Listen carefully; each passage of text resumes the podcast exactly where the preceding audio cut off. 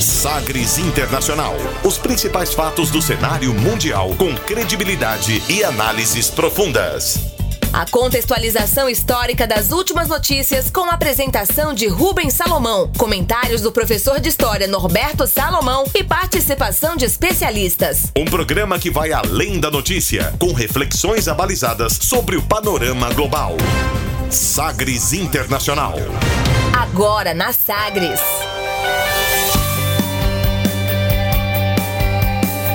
Olá, seja muito bem-vindo, bem-vinda a mais uma edição do Sagres Internacional, essa edição número 145, centésima quadragésima quinta. Eu sou Rubens Salomão e a partir de agora com você, ouvinte Sagres, os fatos precisos e análises credenciadas sobre os principais temas mundiais. E você confere nesta edição o tema do dia: América do Sul às recentes tensões políticas. Europa reage ao avanço da Omicron, a nova variante do coronavírus. Ucrânia está preparada para escalada militar com a Rússia, afirma presidente.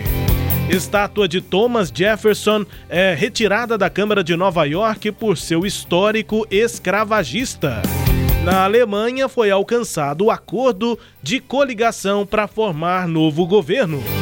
E ainda a música mais tocada nas paradas da Nova Zelândia nesta semana. Estes e outros destaques no Sagres Internacional que já está no ar. Você conectado com o mundo. Mundo. O mundo conectado a você. Sagres Internacional.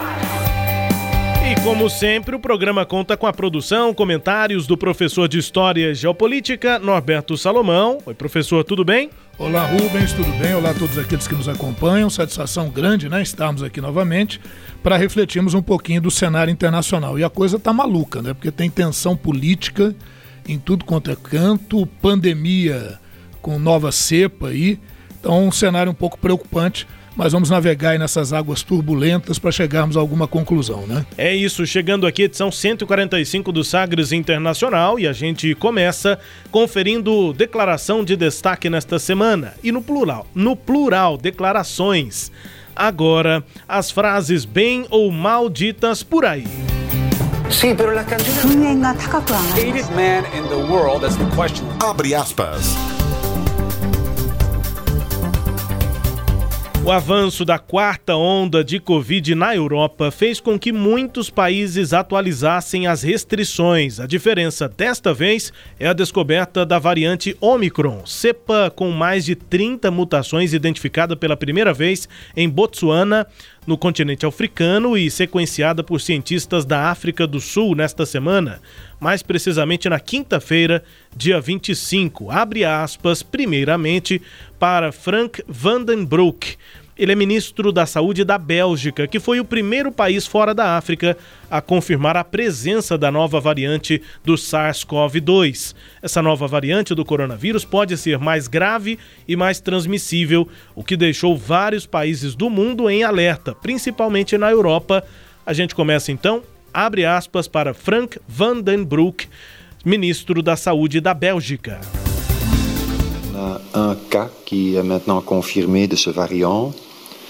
Euh, il s'agit de quelqu'un qui venait de l'étranger, qui a testé positivement le 22 euh, novembre, euh, qui n'était pas vacciné, qui n'était pas infecté avant. Donc un cas a été observé et confirmé. Para começar aqui traduzindo o que disse o ministro da Saúde da Bélgica, abre aspas. Um caso que agora está confirmado dessa variante é alguém que veio de fora do país e testou positivo em 22 de novembro. Essa pessoa não foi vacinada e não tinha sido infectada antes. O caso estava sendo observado e foi confirmado. Diante da nova, fecha aspas, né, para o ministro da Bélgica, diante da nova variante, abrimos aspas também para as reações e medidas anunciadas por autoridades europeias, começando pela presidente da Comissão Europeia, Ursula von der Leyen. Es ist jetzt sehr wichtig, dass wir in Europa schnell, entschlossen und einig handeln. Die Europäische Kommission hat den Mitgliedstaaten heute vorgeschlagen, die Notbremse zu aktivieren, was Reisen aus den Ländern im südlichen Afrika und anderen betroffenen Staaten angeht. Sämtliche Flugreisen in und aus diesen Ländern sollten unterbleiben, bis wir ein klares Verständnis darüber haben, wie gravierend die Mutationen dieser neuen Variante sind. Mutação deu para entender, né, professor? Alemão. Va variante aí. também. uh, alemão aí da Ursula von der Leyen, presidente da Comissão Europeia, disse o seguinte, aspas: Agora é muito importante que nós, na Europa, tomemos atitudes de forma rápida. A Comissão Europeia propôs hoje que os Estados-membros ativem o freio de emergência, que trata das viagens a países da região sul da África e outros países afetados. Todos os voos de partida e chegada desses países devem ser evitados até que tenhamos um entendimento claro sobre o quão grave é a mutação dessa nova variante. Fecha aspas. Já na sexta-feira, dia 26, a União Europeia fechou suas fronteiras para viajantes vindos da África Austral, especificamente os países África do Sul, Botsuana, Suazilândia, Lesoto, Moçambique, Namíbia e Zimbábue. A medida também foi adotada pelo Reino Unido. It may be more transmissible than the Delta variant.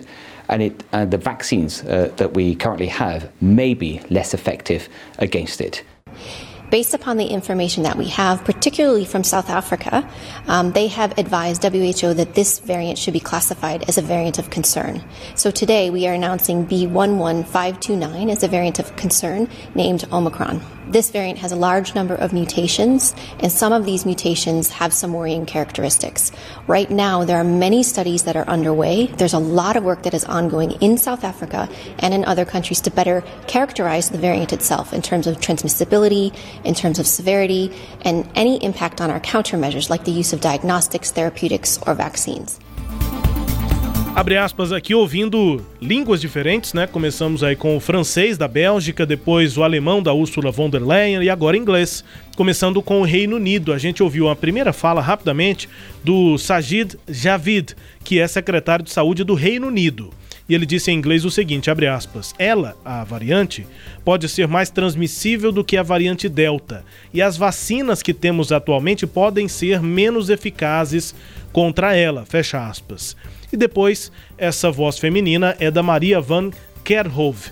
Ela é médica da OMS, da Organização Mundial da Saúde, e foi quem falou, entre outras autoridades da OMS, nesta semana, acompanhando as pesquisas e já fazendo os alertas necessários por conta da nova variante. Ela disse o seguinte, abre aspas: Baseado nas informações que temos, particularmente vindas da África do Sul, eles aconselharam a OMS de que essa variante deve ser classificada como variante de preocupação. Então, hoje estamos anunciando que a B11529 como uma variante de preocupação chamada Omicron. Esta variante tem, uma grande, tem um grande número de mutações e algumas dessas mutações têm características preocupantes.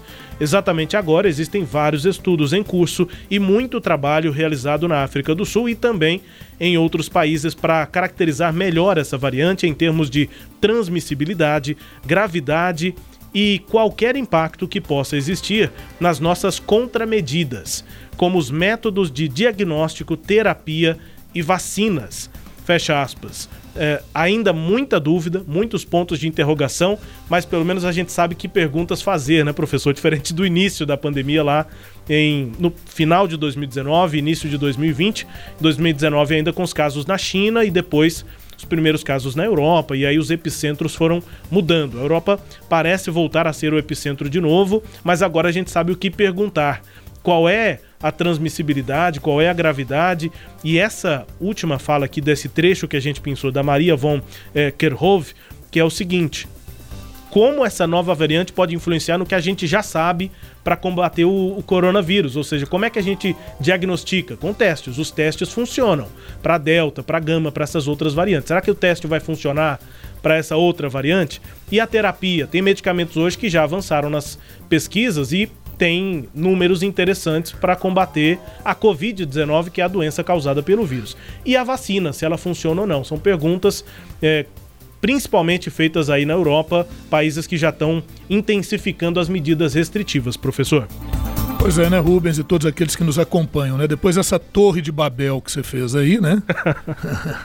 a gente observa o seguinte: é, esse vírus ele apresenta uma variação spike, como é chamada, que é a proteína que permite a adesão do vírus à célula humana, porque o lance do vírus é chegar à célula humana para ele se reproduzir. Entrar, né? Entrar. Esse é um vírus que é RNA, então ele não é DNA, ele não tem aquela aqueles anéisinhos, né, aquela composição conjunta, ele só, é como se fosse uma escada com só uma parte, é né? uma só, fita, né? Só com uma fita, isso. Então, qualquer variação que acontece ali, elas acontecem muitas variações, por defeito, por uma série de coisas, do vírus. Aleatórias. Aleatórias. Só que como quando uma dessas variações, né, elas é, favorecem ou melhoram, fazem um melhoramento do vírus e a sua capacidade de sobrevivência, ela é repetida, né? ela é reproduzida. E aí o vírus vai com tudo. Nesse caso, nós temos só 30 possibilidades é, mais adequadas desse, dessa proteína spike, quer dizer, esse vírus, esse vírus, esse Omicron, né, que é o vírus que vem lá da, da, da África do Sul. Uhum. E só lembrar que o Omicron é a décima letra do alfabeto grego. A OMS preferiu adotar as letras do alfabeto grego para evitar a estigmatização dos países. Quando começou aquela coisa do vírus da China, eh, a Delta, por exemplo, que é da Índia, é, né, para evitar essa estigmatização, então batizou-se com letras gregas. Né? O Omicron é, uma, é a décima letra do, é do não, alfabeto Não faz grego, diferença né? de onde veio, né? Variantes estão É. vindo de lugares completamente diferentes, inclusive Exatamente. do Brasil, do Isso. Reino Unido. Então, o, o local de origem vale para pesquisa, mas não para estigmatizar qualquer coisa. Agora, o- o- os cientistas estão falando que esse, esse, essa nova cepa, né, essa nova variação, eles chamaram de variação preocupante. Por quê? Porque dentro dessa variação você tem 30 possibilidades de, de adesão, digamos assim, do vírus ao organismo humano. Como é que isso vai repercutir, não se sabe. Qual a gravidade, nível de mortalidade, tudo ainda é uma incógnita. Se as vacinas atuais fazem efeito, e é justamente por isso que, se nada disso, se a gente não tem certeza de nada disso, qual a certeza que nós temos? De que as medidas restritivas e as medidas higiênico-sanitárias são a melhor solução. Então, con- é, então continua Essas funcionam para qualquer vírus. né? Isso, continua com álcool, lava a mãozinha direitinho. E em alguns casos, né, como a Europa é um lugar de trânsito intenso, ocorreu essa proibição a, eh, países da África eh, serem recebidos lá na Europa, né, na Alemanha, na Inglaterra. A União Europeia agora também chegando a essa mesma conclusão. Então aí o B.1.1.529, né, que é o Omicron, ele está tá sob total suspeição, né? É. Então vamos tentar detê-lo por aqui. Agora, o que é curioso, também entraram nessa, nessa questão Singapura, Japão e Índia, também fazendo restrições. A Anvisa recomendou ao governo brasileiro que também adote medida de, de restrição às seis nações africanas. Quais são essas seis nações africanas? São nações do sul da África. A África do Sul, a Namíbia, Lesoto, Botsuana, Zimbábue, e você falou no início Sim. do programa, você falou da Suazilândia, né? Correto, sem problema. Só que se você falar isso lá na região, eles vão brigar com você, porque de 2018 para cá eles mudaram o nome Ah, tá. é para Euswatini. Entendi. Euswatini. Então esse é o nome. Euswatini agora. Eu não tinha ouvido falar da Suazilândia antes. É, Quando eles...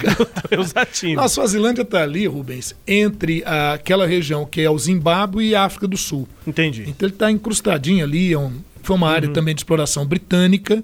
Quando completou 50 anos da sua independência, tem um rei lá, é uma monarquia, um rei um tanto fanfarrão, mas outro lado também muito temido. Lembra talvez um pouco a figura do Idi Amin Dada em Uganda, lá nos anos 70 e 80. E ele então resolveu, não, é a terra do povo Zuali. Então vamos mudar para Zuatini, que é melhor, é, porque havia uma confusão é, internacionalmente quando se escrevia em inglês com a Suíça, Hum. Switzerland, Swaziland. Então isso Pode parecer, É, é, então eles é. também quiseram fazer isso. E óbvio é uma questão de ganhar identidade nacional e tal. Né? Então são esses países: África do Sul, Namíbia, Lesoto, Botsuana, Eswatini e Zimbábue.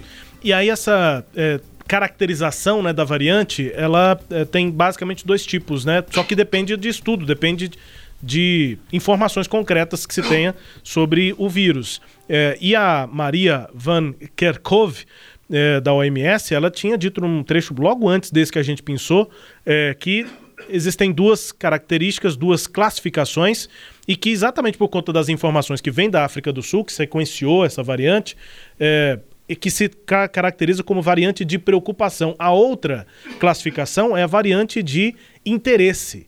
É, aí a palavra né, em inglês é interest, que é, a gente traduz aqui literalmente, fica, fica realmente cognata né, para uma variante de interesse, e a outra palavra em inglês é concern, que é preocupação. Então tem aí já gradações de atenção que é preciso ter com essas é, variantes pode ser só de interesse, você acompanha, mas pode ser realmente de preocupação, e é por isso que a gente viu as medidas que estão sendo tomadas na Europa e também fora da Europa, já de prevenção, de é, encerrar esse tipo de é, trânsito né, direto com esses países de onde vem, de onde surge essa variante. É, isso vai nos levar também a uma outra discussão, né, Rubens? Hum que é a questão da vacinação na África, porque a África sempre fica meio esquecidinha ali, né? Pois é. E aí o que está acontecendo na África? A África apresenta um dos menores índices de vacinação. Poucos te testagem praticamente inexistente. Controles, a África é muito variada. Sempre bom lembrar que quando a gente fala de África, a gente está falando de pelo menos 53 países com desenvolvimento variado, com etnias variadas, enfim. Uh, por que, que por que, que essa vacinação está tão baixa? Primeiro que tem poucas doses, aquele está havendo uma falta de solidariedade internacional. O lucro realmente parece que fala mais alto, né? É, a África enfrenta problemas de infraestrutura para distribuição, para conservação da vacina, para fazer campanha de vacinação. Então esse é outro problema. E óbvio que ocorre no mundo inteiro. As pessoas têm medo dessa vacina, têm medo de se imunizar. Né? Aí tem as explicações das mais variadas. Então, isso, isso tem pegado. Só para você ter uma ideia, em média, quase 11% da população mundial já, tava, já está vacinada. É, pelo menos uma vez com a vacina. Né? Na África, essa proporção chega a 2%. E só 0,6% está completamente imunizada, segundo dados aí da, do Our World in Data, né, que é quem faz aí essa pesquisa lá na região. É, enquanto em Burkina Faso e Madagascar as campanhas de vacinação entraram em andamento, há pouco tempo tem países como Tanzânia, Chad, que nem começaram uma campanha de vacinação. Então você soma tudo isso à falta de vacinas e você tem um problema grande, gravíssimo lá na região, né? E além desse, desses problemas que a gente citou, eu acho que uma outra coisa para a gente encerrar aqui o, o abre aspas de hoje são as reações que nós vimos na Europa ao lockdown. É. é, o lockdown parcial, veja, aquela questão de você colocar horário em restaurante e tudo. Na Holanda, nós tivemos em pelo menos três cidades holandesas confrontos com a polícia de elementos que não aceitam de forma nenhuma qualquer tipo de restrição uh, como medida preventiva.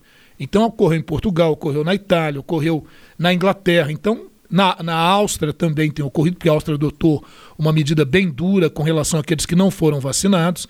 Então é muito curioso que, em meio a todo esse quadro, e que a gente já acompanhou no ano de 2020, a gente ainda tenha pessoas que fazem, e de forma bem é, dura, uh, protestos contra medidas efetivas de prevenção. Né?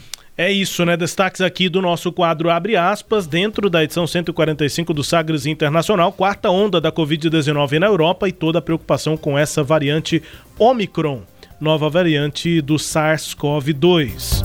Tempo também aqui no nosso programa para o tema do dia. Navegando pelos mares da informação. Sagres Internacional.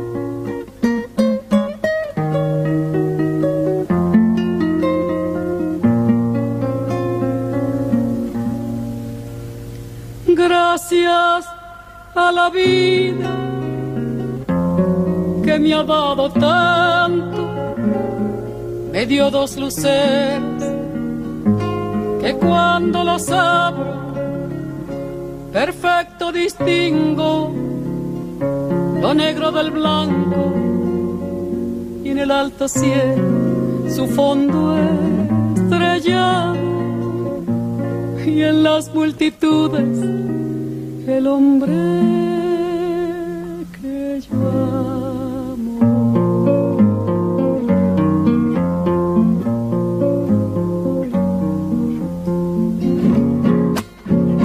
Gracias a la vida. Mercedes Sosa, começando aqui o nosso tema do dia, com essa voz histórica, né, marcante aqui da América Latina é, e música Gracias a la Vida. Essa música e a próxima elas vão conversar e eu vou explicar melhor isso ao longo aqui do nosso tema. Mas a gente começa com Mercedes Sosa porque vou destacar aqui, professor, essa história da música popular como veículo de crítica e resistências às ditaduras militares é, aqui no continente. Não foi importante só para o Brasil, a gente vai lembrar de tantos nomes aqui da nossa cultura, né? Gilberto Gil, Caetano Veloso, Chico Buarque, Fagner, Gal Costa, Milton Nascimento, entre tantos outros, mas na América é, Latina como um todo. E além de estarem ligadas aos movimentos de esquerda que defendiam mudanças na América Latina, a canção engajada foi um importante foco de resistência depois dos golpes de Estado. Genericamente conhecida como Nueva Canción, a canção engajada denunciava as mazelas sociais, mobilizava as paixões políticas, elogiava os heróis individuais e coletivos que lutaram num passado, né? E ainda continuavam lutando nos idos dos anos 1960 e 70 por uma nova realidade na América Latina. É o destaque das músicas aqui do nosso tema que vai falar sobre a atualidade, sobre as atuais tensões em países da América do Sul a inspiração ideológica dessa Nueva Canción vinha tanto das lutas nacionalistas contra o imperialismo quanto das lutas socialistas pela emancipação das classes populares, historicamente reprimidas e excluídas da vida política na maioria dos países por aqui. E aí, o ano de 1963 marca o início desse engajamento. Naquele ano foi divulgado em Mendoza, na Argentina, o Manifesto del Nuevo Cancionero manifesto do novo cantor, né, do novo músico, que sistematizou diretrizes dessa Nueva Canción argentina. O manifesto foi escrito pelo poeta e radialista Armando Tejada Gomes, assinado por 14 artistas, entre os quais Mercedes Sosa, que se tornaria da, depois a intérprete mais conhecida da canção engajada latino-americana, inclusive com parcerias aqui com alguns desses nomes que eu citei no começo dos cantores brasileiros. O álbum, portanto, dessa música aí, graças é, à Vida, né? Obrigado pela a, a, vida, enfim, um agradecimento à vida. Era um álbum em homenagem, na voz aí da Mercedes Sosa, em homenagem a Violeta Parra, a chilena e é exatamente a nossa segunda música, mas sobre isso eu falo daqui a pouco, professor. Por enquanto a gente começa aqui o nosso tema falando sobre América do Sul e falando sobre Argentina, por isso citei aqui o Manifesto de 1963 e a gente vai no começo aqui do tema ouvir músicas relacionadas exatamente a esse momento de ditaduras militares né, nos países sul-americanos. Começando aqui, feita essa pequena apresentação, professor, a gente começa falando da Argentina. Qual o impacto do resultado das recentes eleições legislativas lá na Argentina para as pretensões políticas do presidente Alberto Fernandes? Fiz esse resgate aí para o período né, inicial ali de ditaduras militares para a gente falar sobre as atuais tensões políticas aqui no continente, professor. É isso, né, Rubens? A coisa na América do Sul está bem caliente, né, para usar o, o termo hispânico castelhano, né? E, mas até antes de eu falar alguma coisa sobre a Argentina, a gente lembrar assim, o contexto disso que você estava falando, de ditaduras, né? Uhum. A gente está no contexto da Guerra Fria, que foi ali de 1947 até 1987, 88, para alguns até 91, né? A gente já falou em outras edições que esse ano completa 30 anos do fim da União Soviética. E mais ainda, dentro desse contexto de Guerra Fria, nós tivemos o governo dos Estados Unidos reagindo à Revolução Cubana. Então é lógico que os Estados Unidos não quereria um outro movimento similar na América Latina. E aí o presidente Kennedy cria a Aliança para o Progresso, um programa de auxílio econômico dos Estados Unidos para governos na América Latina que fossem contra a expansão do socialismo, dessas ideias de esquerda. Né? Então é isso que justifica, porque se alguém vai pegar e falar, poxa, mas por que tantas ditaduras surgiram nos anos 60 e 70 na América do Sul e no restante também na América Latina? Porque se encaixa nesse quadro de oposição ideológica entre bloco capitalista e bloco socialista, que é a Guerra Fria, e para nós outros aqui da América, a questão dos Estados Unidos com a sua, olha o nome da política, Aliança para o Progresso. Né?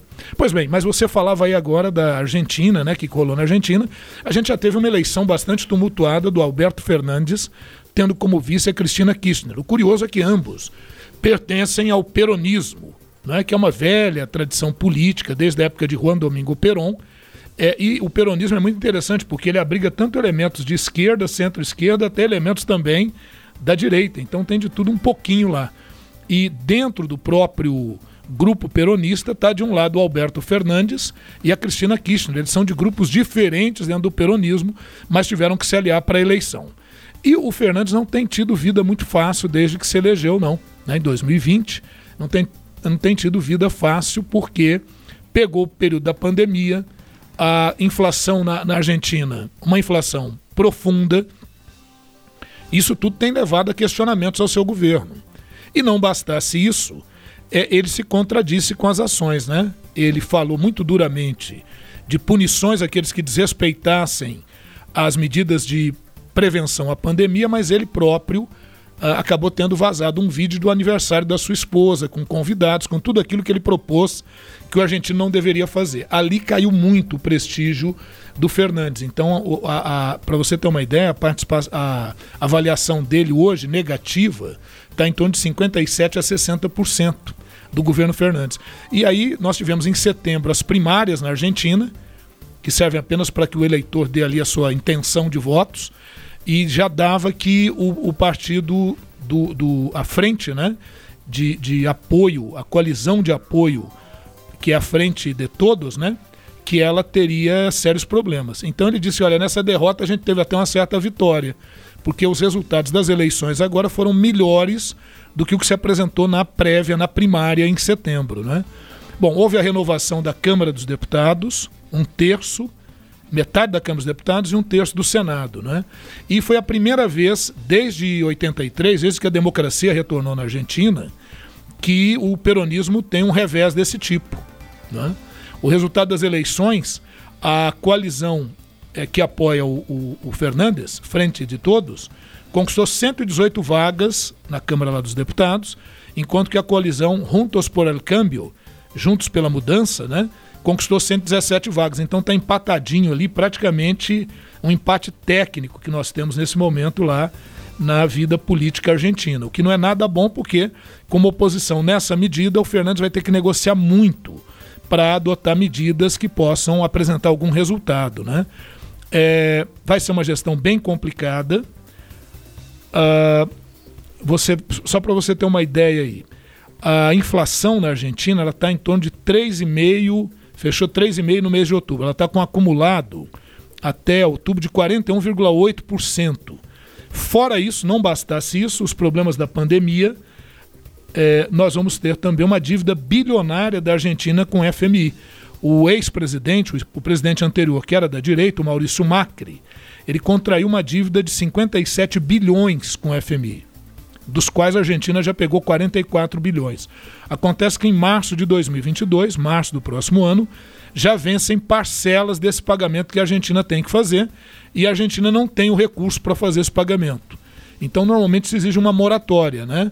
uma negociação da, da dívida e dos juros da dívida, mas para isso ele tem que ter aprovação do Congresso. Hoje ele não é mais maioria no Congresso. Então é um outro problema com o qual ele vai se deparar aí para poder seguir com o seu governo. Então a gente vai observar em 2022, viu, Rubens, a nossa bolinha de cristal, muitas manifestações na Argentina, momentos bem complicados aí para a administração do Alberto Fernandes. Né? E aqui a novidade, né? Pra gente encerrar a Argentina, a novidade. Hum. Não é que eles têm lá um Bolsonaro, rapaz. Ué. É, chama-se Javier Milei.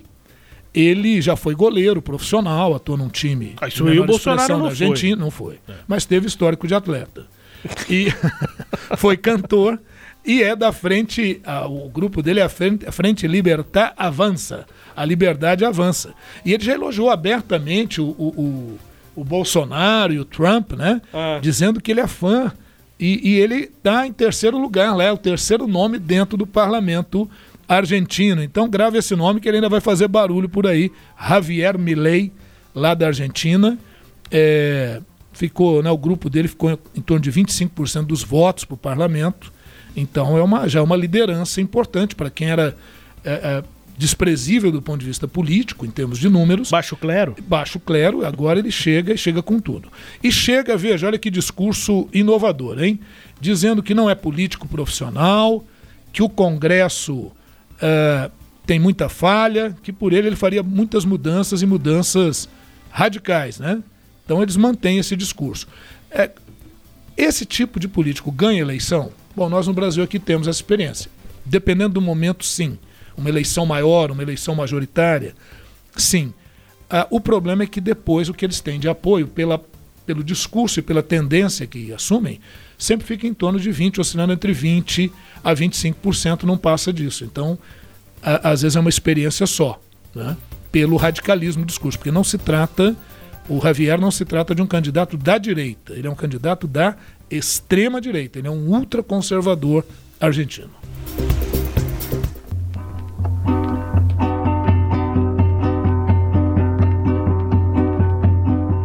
Volver a los 17 después de vivir un siglo es como descifrar signos sin ser sabio competente, volver a ser de repente tan frágil como un segundo, volver a sentir profundo como un niño frente a Dios.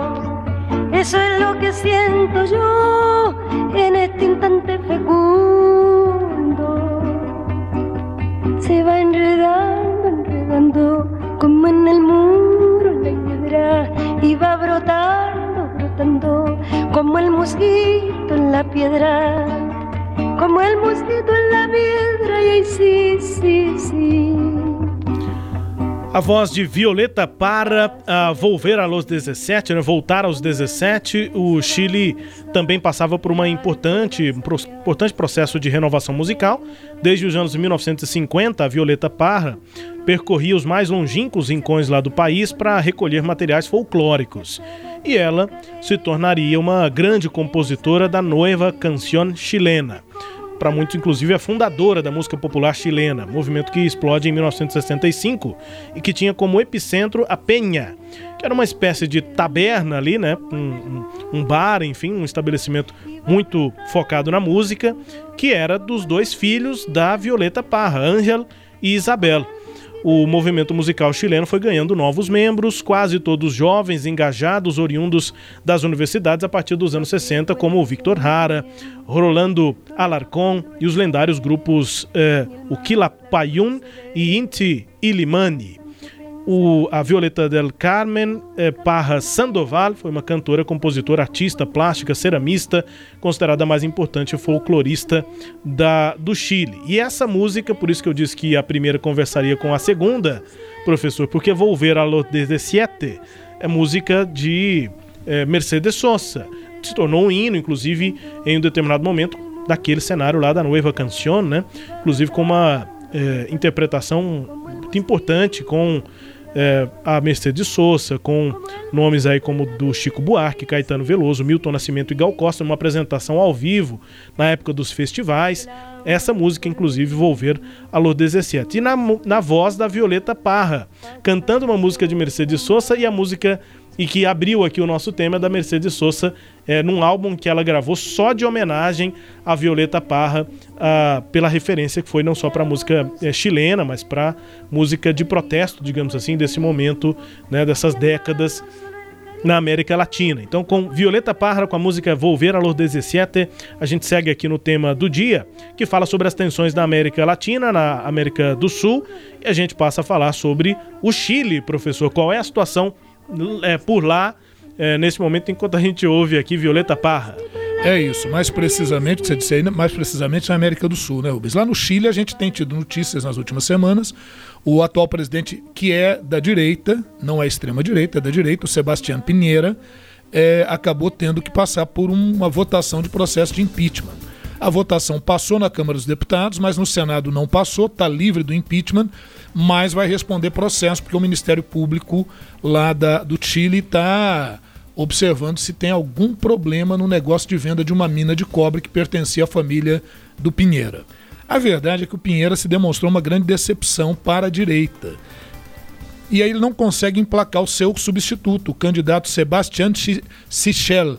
Então ficou uma lacuna. E quem é que vai preencher essa lacuna, Rubens?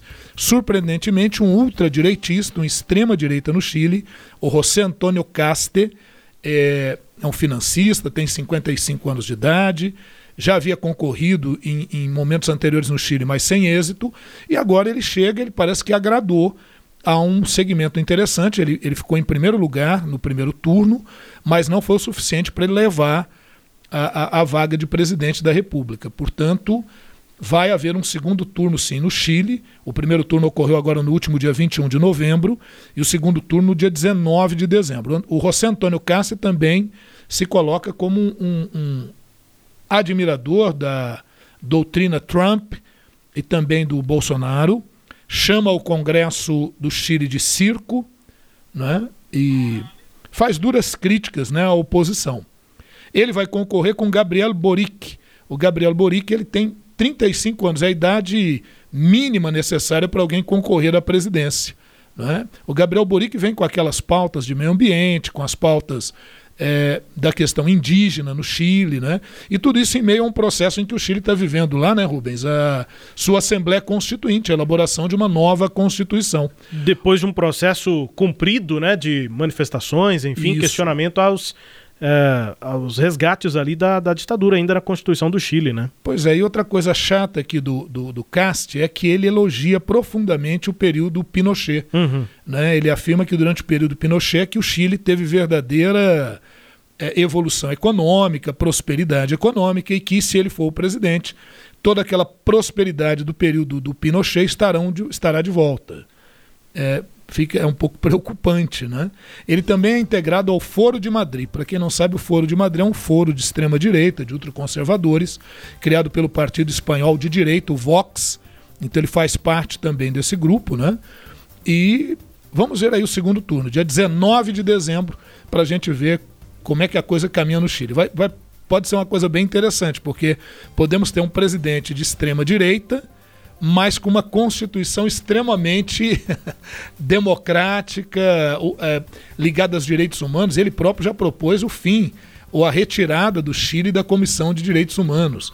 Aquela acusação sempre que a Comissão de Direitos Humanos é de esquerda, né? sempre ideologizando a, a, as perspectivas, né? as pautas. Mas é isso, no Chile a situação é essa.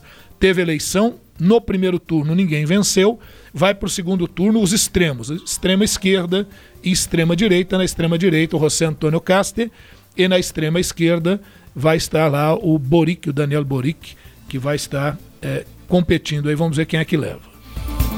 Todos a bordo aqui do nosso tema na América do Sul para falarmos aqui de Santiago. Vamos agora para Caracas.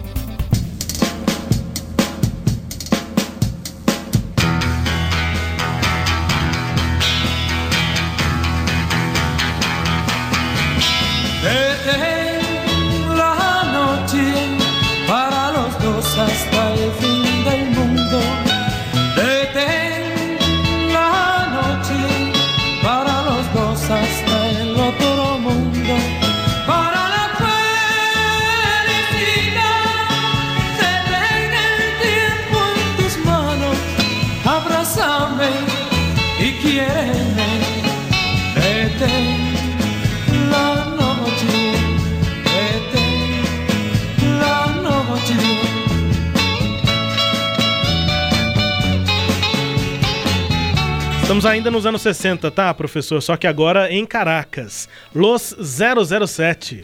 É, os, ah. os 007 lá. É um, é um, cover aí do Paul Anka, né? É, bem parecido, né? É, bem imitação. parecido. Deten la Noche. É, Los 007, um grupo formado em 1966 em Caracas, na Venezuela. Primeira formação teve José Galparoso no violão e voz, Guilhermo Bericua no violão e voz também, Javier Atance baixo e voz, o Manolo Álvares na bateria e voz e o cantor solista, o Jorge Chapelain. Foram concorrentes diretos de um outro grupo que fazia a mesma coisa, o professor pegava é, músicas assim, hits né, internacionais, nessa época com esse estilo, rock, enfim, e adaptava em espanhol para o público ali, para o mercado nacional. É, no Brasil fizeram a mesma coisa, tem coisa muito similar aqui, né? O principal grupo daquele momento era Los Darts, seria os Dardos, né? Los Darts, é, que faziam também essa adaptação e tinham a concorrência dos Los 007. É, mas estavam sempre ali pertinho, né? O que tocou aí foram Los 007. Los 007 com Detém La Noche. Em Caracas, portanto, nos anos 60, era o que se ouvia e a gente passa aqui no tema do dia, professor, a falar sobre a Venezuela. Dia 21 de novembro houve eleições legislativas Isso. na Venezuela. O que é que rolou? Como é que foi esse processo eleitoral? Pois é, você vê que é na mesma data da eleição de primeiro turno que teve no Chile. Uhum. Por isso que a gente resolveu tocar nesse tema, porque a coisa está bem agitada aí na América do Sul. Pois é, Rubens, lá na Venezuela, 21 milhões de pessoas estavam aptas a votar para mais de 70 mil, mais de 70 mil candidatos concorrendo né, a 3 mil cargos 23 para governadores, mais, mais de 300 cargos para prefeitos. Só que, olha aí, só 41,8% dos eleitores é que foram às urnas. Essas foram as primeiras eleições que nós tivemos lá, é, com a participação, depois de muitos anos, com a participação de observadores internacionais. Desde 2005, a, a Europa não mandava observadores internacionais para ver a lisura do processo. E nos, nas últimas eleições, né, nas últimas duas eleições, a oposição se negou a participar. E parece que isso foi um erro de estratégia, viu, Rubens? Porque a, ao invés disso reunir elementos em torno da oposição, a oposição lá na, na Venezuela está muito dividida. E veja você, quem sai bem vitorioso nisso é o Nicolás Maduro. Né? O governo se, sai fortalecido. 23 é, governadores deveriam ser eleitos. O governo conseguiu eleger 20 desses 23 apesar de que a oposição conseguiu eleger no estado mais populoso lá, conseguiu se eleger lá um membro da oposição. Agora, uh, os observadores internacionais falam o que dessa eleição que houve na Venezuela?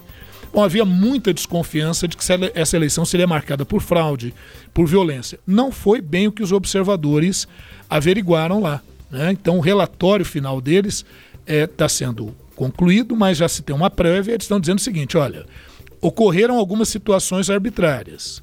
Alguns candidatos não tiveram a possibilidade de concorrer, tiveram suas candidaturas suspensas por esse ou aquele motivo que dependeria de uma verificação mais profunda e não ocorreu, mas fora isso a coisa correu muito melhor do que se esperava. Então a Isabel Santos, que é a chefe da missão europeia, pediu que o relatório final dos observadores internacionais é, colocassem esses pontos para que não houvesse uma politização das eleições na Venezuela é, temendo que ocorreu justamente o, o, o, que os Estados Unidos fez agora, um dia após a eleição, tendo em vista a vitória lá do, do, do grupo do Nicolás Maduro, né, do Partido Socialista Unido de Venezuela, que é o PSUV, uh, o Anthony Blinken, que é o secretário de Estado dos Estados Unidos, ele disse que as eleições do domingo, né, dia 21, não refletem a vontade do povo venezuelano.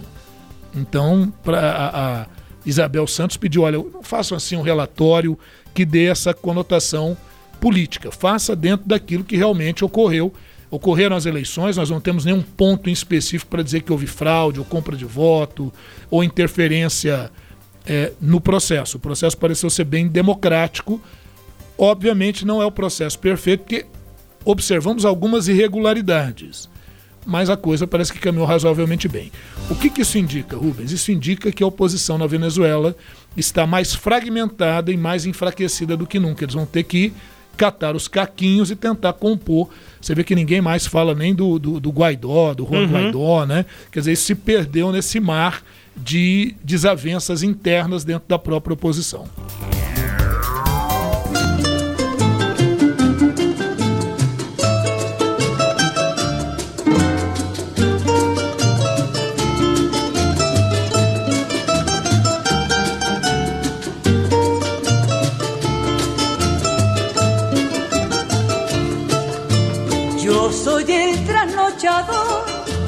Tunando en la oscuridad.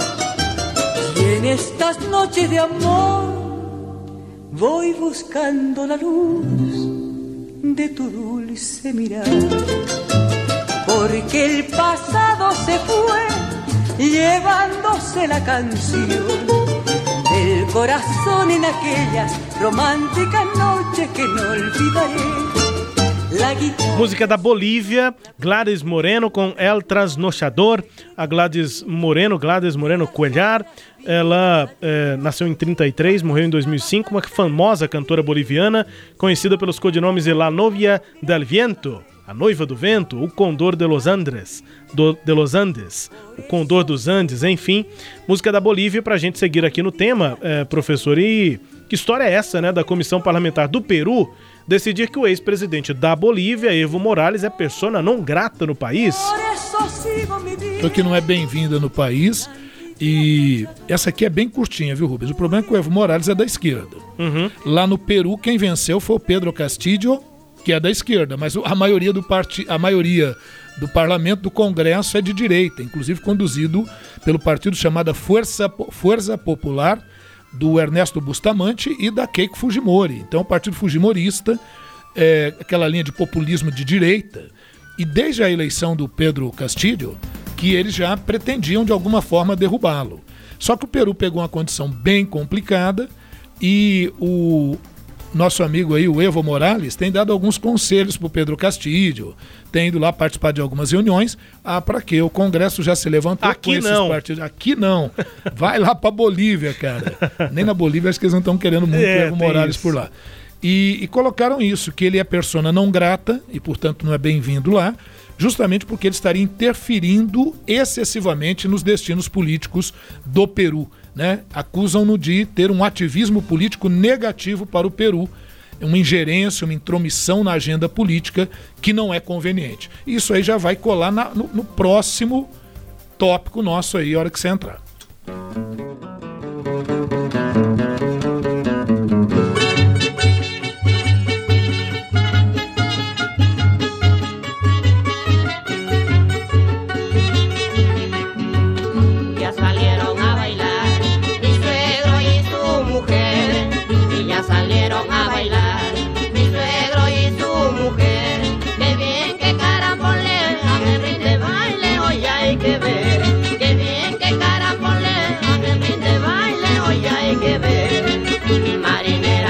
No Peru, professor. Em 1966 tocava El Contrapunto dos Los Mensajeros de la Libertad. Música, portanto, de 66 lá do Peru. A gente continua aqui no tema. E ainda falando sobre o Peru, congressistas é, do país apresentaram uma moção para destituir o presidente, professor. É isso aí, eles querem tirar o presidente Pedro Castilho, isso desde o primeiro dia em que ele foi eleito. Pedro Castilho é da esquerda, professor primário que se elegeu presidente no Peru, né? E aí, com 28 assinaturas, o pedido para que ele seja derrubado, sofra um processo de impeachment. A verdade é essa. Qual é a acusação? Veja, ele pega um país em crise profunda, econômica, com a pandemia pela frente, ele está tendo grande dificuldade. E há um artigo lá na Constituição peruana, que é o, o, o artigo 113, no seu inciso segundo, que coloca que quando o presidente não está dando conta, ele não tem condições morais para continuar à frente da presidência. E é isso que o parlamento lá na, no Peru está pretendendo, né? a derrubada do Pedro Castilho. Precisa de uma maioria considerável, que ainda não se apresentou, mas temos que acompanhar para ver como é que a coisa caminha. Né? O Pedro Castilho está com, também com uma desaprovação já em torno de 55% a 57%. Isso favorece essas ações da direita lá no parlamento.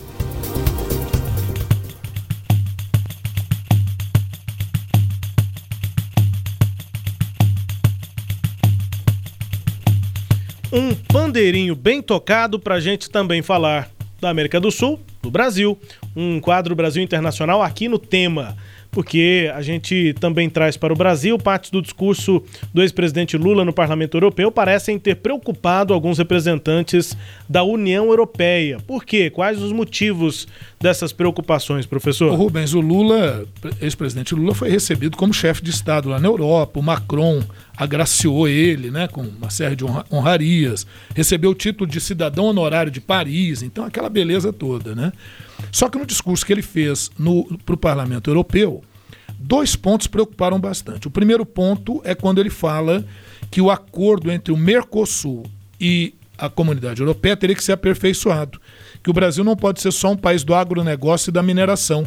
Que o Brasil tem que desenvolver também a, a indústria, né? tem que desenvolver tecnologia, enfim. E isso não agradou muito, não. O pessoal lá da Europa não está muito interessado em mudar essa questão, não. O outro aspecto bem grave, que muitos acharam, inclusive, bem grave, hum. é que no discurso do presidente Lula ele não fala nada sobre corrupção, né? sobre combate à corrupção, é, sobre a entrada do Brasil para o CDE. Então, é, como esse tema não foi, né, a ausência dessas propostas de combate à corrupção não foram colocadas, isso também preocupou alguns representantes lá do bloco. Né? E, para complicar ainda mais, em entrevista ao jornal El País, o presidente fez igual aquela vaca leiteira, né? Que dá 20 litros e depois mete o pé no balde. Porque estava elogiado pra caramba e tal. E no meio do caminho, na entrevista, a repórter do El País pergunta. El País é um jornal tradicional, de Sim. esquerda e tal. Pergunta ele, presidente Lula, e o que, que o senhor pensa a respeito da questão na Nicarágua e tal, falando sobre isso, né? E ele vai dizer o seguinte: olha, minimizou né, a ditadura do Daniel Ortega na Nicarágua e disse que se a Angela Merkel pôde ficar 16 anos no poder, por que, que o Ortega não pode ficar? Aí a repórter o advertiu, né? Falando, falou, não, mas é que no caso da, da, da Merkel aqui, ela foi eleita democraticamente, né? E aí e lá o, o Ortega prendeu só sete dos seus opositores à presidência. Aí ele tentou emendar lá, não, já que são, foram presos, aí não, aí com isso não concordo e tudo.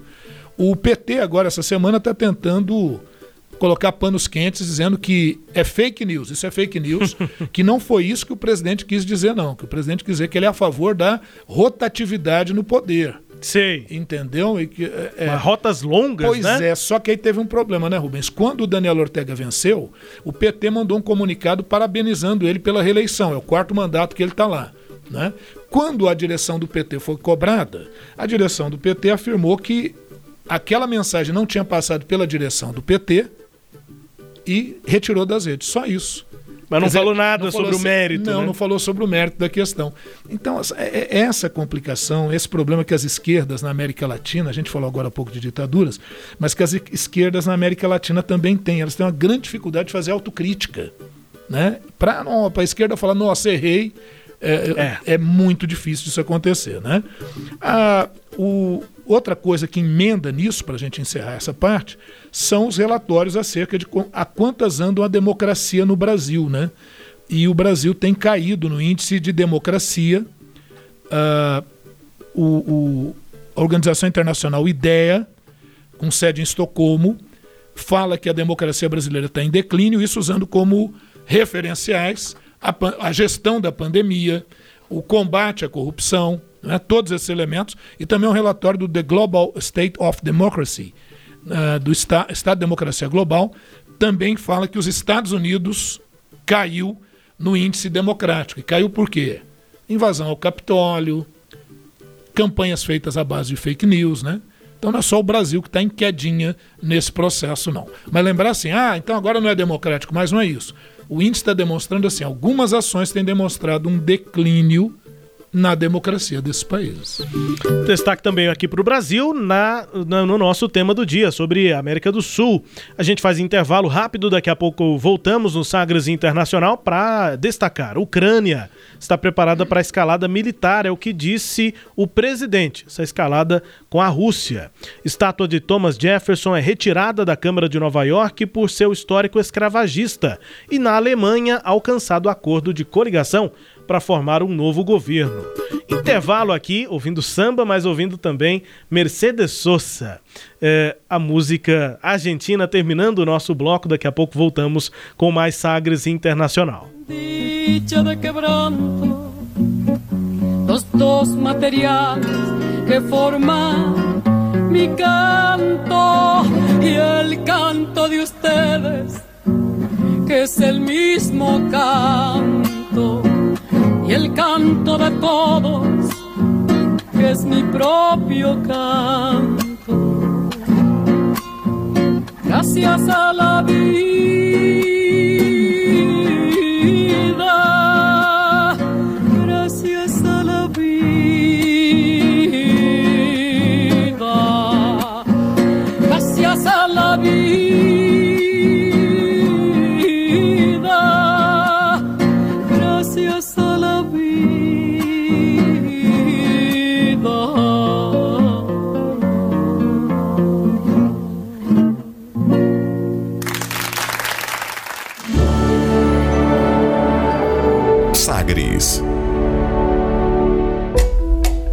Cada minuto ao lado da sua família é importante para você, não é?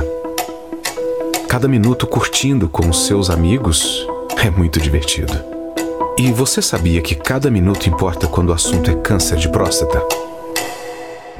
Se livre de medos, preconceitos e fale com seu médico. O tempo de se cuidar é agora. Novembro Azul mês da prevenção contra o câncer de próstata. Uma campanha da Rádio Sagres. As notícias estão em todo lugar: nos áudios do WhatsApp, nos textões do Facebook, nos 280 caracteres do Twitter e nas fotos do Instagram. Você ouve, lê e observa. Mas você duvida, confere ou confirma? Ou fica indignado e apenas curte e compartilha? A sua atitude faz toda a diferença. Porque você tem a escolha de levar uma informação falsa adiante ou fazê-la parar ali. Em tempos de fake news, quem se certifica sai na frente. Por isso, aqui na Sagres você pode ouvir e compartilhar sem se preocupar, porque nós estamos sempre de olhos e ouvidos bem abertos. Sagres, aqui pode confiar. Entretenimento. Jornalismo. Prestação de serviços. Rádio Sagres. Em tom maior.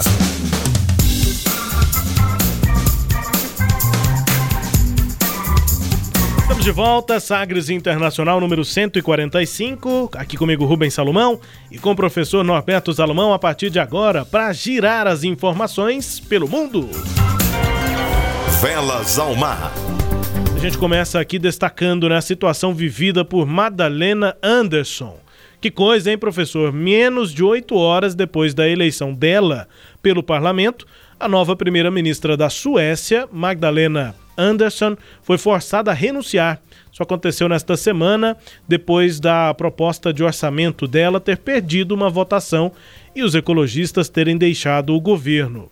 Ah, uma líder, né, a líder social-democrata, disse o seguinte: há uma prática constitucional segundo a qual um governo de coalizão renuncia quando um partido sai. Não quero liderar um movimento, né, um governo cuja legitimidade esteja em questão. Então, ela foi eleita, mas não passou a proposta de orçamento, por isso durou oito horas no cargo, professor. Pois isso, aí são duas coisas que aconteceram, né? Porque ela poderia continuar no cargo. Uhum.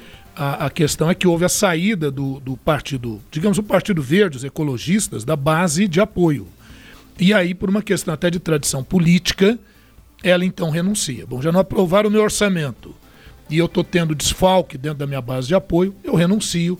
E aí vamos ver se eles conseguem é, eleger um novo primeiro-ministro. Porque se não houver consenso, tem que fazer nova eleição para o parlamento. E a estátua de Thomas Jefferson, um dos pais fundadores dos Estados Unidos e principal autor da Declaração de Independência do país, assinada em 1776, deixou de dominar a sala de assembleias da Câmara Municipal de Nova York por conta de seu histórico escravagista. Junto com George Washington, John Adams, Benjamin Franklin, Alexander Hamilton, John Day e James Madison, Jefferson uniu as 13 colônias e liderou a Guerra da Independência do Reino Unido, que originou o surgimento dos Estados Unidos nas últimas décadas do século XVIII. Ô Rubens, só para se, ter uma, só se ter uma ideia, hum. o Thomas Jefferson foi o sujeito que redigiu a Declaração de Independência. E depois ele também redigiu a primeira e única Constituição dos Estados Unidos até hoje. Então, jurista e tal. Só que a gente está vendo essa época de revisionismos históricos e muitos entendem que ele, por mais importante que tenha sido, não caberia ele estar em um local público dessa importância, sendo que ele foi um escravista, chegou a possuir até em torno de 600 escravos, chegou a ter filhos com escravas, então dentro dessa linha que nós estamos tendo lá, né, do, do, do uh, da questão racial, dos embates raciais, a estátua dele foi retirada. Eu acho lamentável porque uh, já imaginou se a todo momento a gente for fazer esse tipo de revisão, você pode perder memória. Eu acho que poderia se fazer isso sim, um outro monumento até para comparar, até para esclarecer sobre isso. Mas não é simplesmente apagar ou retirar. É, eu, como historiador, é uma linha, posso estar errado, mas é uma linha que eu não concordo. Eu, eu acho que, que é. o Bandeirante tem que ficar lá, a estátua do Bandeirante. Agora você pode fazer um outro monumento chamando a atenção até para uma comparação disso, até para que as pessoas possam julgar esses elementos. Porque imagine você, tudo bem, vai que você está com a melhor das intenções e resolve retirar esses símbolos. Maravilha. Mas imagine que quem chega ao poder ou quem tem força de pressão é, queira, de repente, eliminar o símbolo do cristianismo, é? o símbolo ah, ah, da liberdade, o símbolo da democracia, porque agora o governo é um governo, sei lá, neonazista. É, isso é preocupante. Né? Os marcos históricos, eles devem, em minha opinião, permanecer, obviamente com críticas, com outros monumentos, com discussões acerca da questão. É uma opinião apenas, né? É isso. E olha, com mais informações aqui no nosso giro, e a Ucrânia está preparada para uma possível escalada militar com a Rússia, acusada de ter mobilizado tropas perto das fronteiras ucranianas, afirmou o presidente da Ucrânia, Volodymyr Zelensky. Precisamos depender de nós mesmos, de nosso exército que é forte, disse ele. Há uma ameaça hoje de que pode acontecer uma guerra amanhã. Estamos completamente preparados para uma escalada. Ele disse ainda que descobriu um plano de uma tentativa de golpe que tinha participação de russos e que iria ocorrer na semana que vem. Pelo menos é o que disse o Volodymyr Zelensky, uma declaração forte, né, dizendo que a Ucrânia então está preparada para escalar numa possível é, num possível confronto com a Rússia, professor. É, o problema é que o Vladimir Putin sempre teve pretensões muito fortes sobre a Ucrânia. A Ucrânia é pró-União Europeia o Putin é um adversário da União Europeia e sempre há alguns exercícios russos próximos e ele tem um outro problema grave, né? Lá dentro da Ucrânia tem um grupo de ucranianos que é pró-Putin, é pró-Rússia. Uhum. E essa declaração ele faz como uma forma até de se autoafirmar ali na região e de chamar atenção internacionalmente para isso. Eu diria que está quase um pedidozinho de socorro aí para a OTAN, né? Falar, ó, oh, o negócio aqui está feio a qualquer momento pode eclodir uma reação grave, é melhor intervir antes que a coisa fique mais complicada ainda, né? Bom, e na Alemanha, professor, qual é o cenário? Porque foi alcançado o acordo de, da coligação né, para formar o um novo governo, depois de semanas de negociações. O SPD, os Verdes e o FDP anunciaram um acordo para a formação do novo governo que vai suceder o executivo de Angela Merkel. Partidos pretendem abandonar a energia à base do carvão até 2030. São é, conclusões, aí são avanços nesse debate político na Alemanha. É, é, o que já era previsto, né? O Olaf Scholz teria a, a, uma base de apoio para se tornar o primeiro-ministro. Já tem essa base de apoio. Em dezembro será anunciado como o novo chanceler da Alemanha, em substituição à longeva, né? Angela ou Angela, na pronúncia alemã, Angela Merkel, que fez história lá na Alemanha. É, o Partido Social Democrata, o Partido é, Liberal Democrático e o Partido Verde é, compõem essa coligação para garantir uma maioria para o Olaf Scholz, que foi ministro das Finanças do governo da Angela Merkel. É isso, chegando ao fim aqui do nosso Sagres Internacional, destacamos o Brasil no tema, excepcionalmente nesta edição, nesse contexto aqui da América do Sul. Vamos embora ouvindo música bem tocada na Nova Zelândia.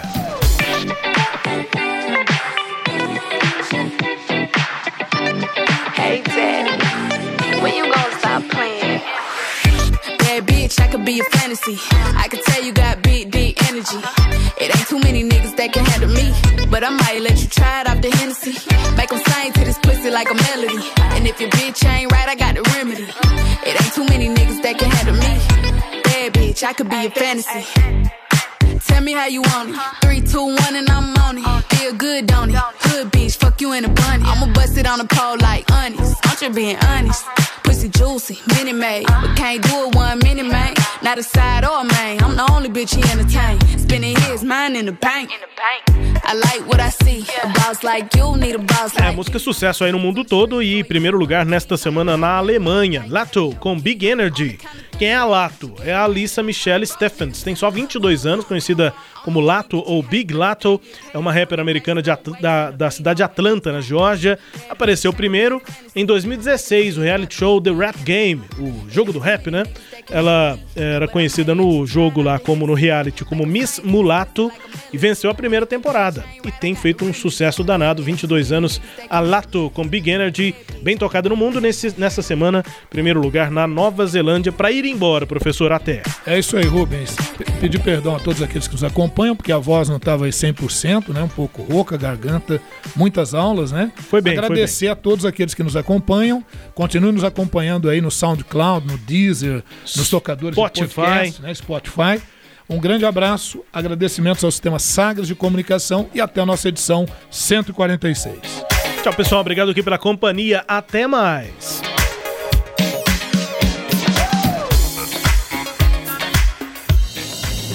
Você ouviu Sagres Internacional. Os principais fatos do cenário mundial com credibilidade e análises profundas.